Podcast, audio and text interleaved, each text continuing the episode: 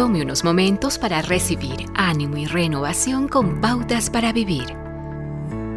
Pablo escribió, nos vemos atribulados en todo, pero no abatidos, perplejos, pero no desesperados, perseguidos, pero no abandonados, derribados, pero no destruidos.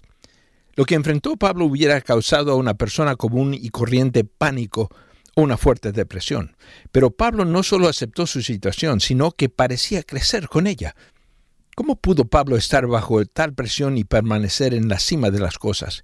¿Qué sabía o tenía Pablo que nosotros no sabemos o no tenemos? Primero, Pablo sabía que las pruebas cumplen el propósito de Dios. El apóstol escribió, Queridos hermanos, no se extrañen del fuego de la prueba que están soportando como si fuera algo insólito. Al contrario, alégrense de tener parte en los sufrimientos de Cristo para que también sea inmensa su alegría cuando se revele la gloria de Cristo. Segundo, Pablo tenía confianza que Dios lo sostendría en tiempos de gran dificultad.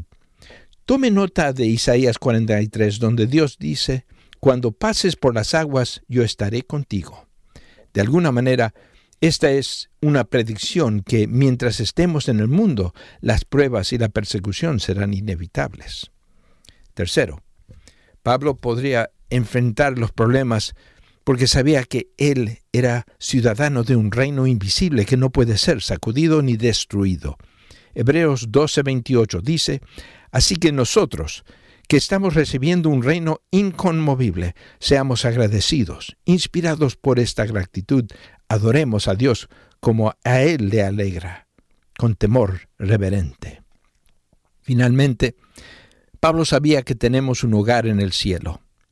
En referencia a esto escribió, de hecho, sabemos que si esta tienda de campaña que, en que vivimos se deshace, tenemos de Dios un edificio una casa eterna en el cielo, no construida por manos humanas. Acaba de escuchar a Eduardo Palacio con Pautas para Vivir, un ministerio de Guidelines International. Permita que esta estación de radio sepa cómo el programa le ha ayudado.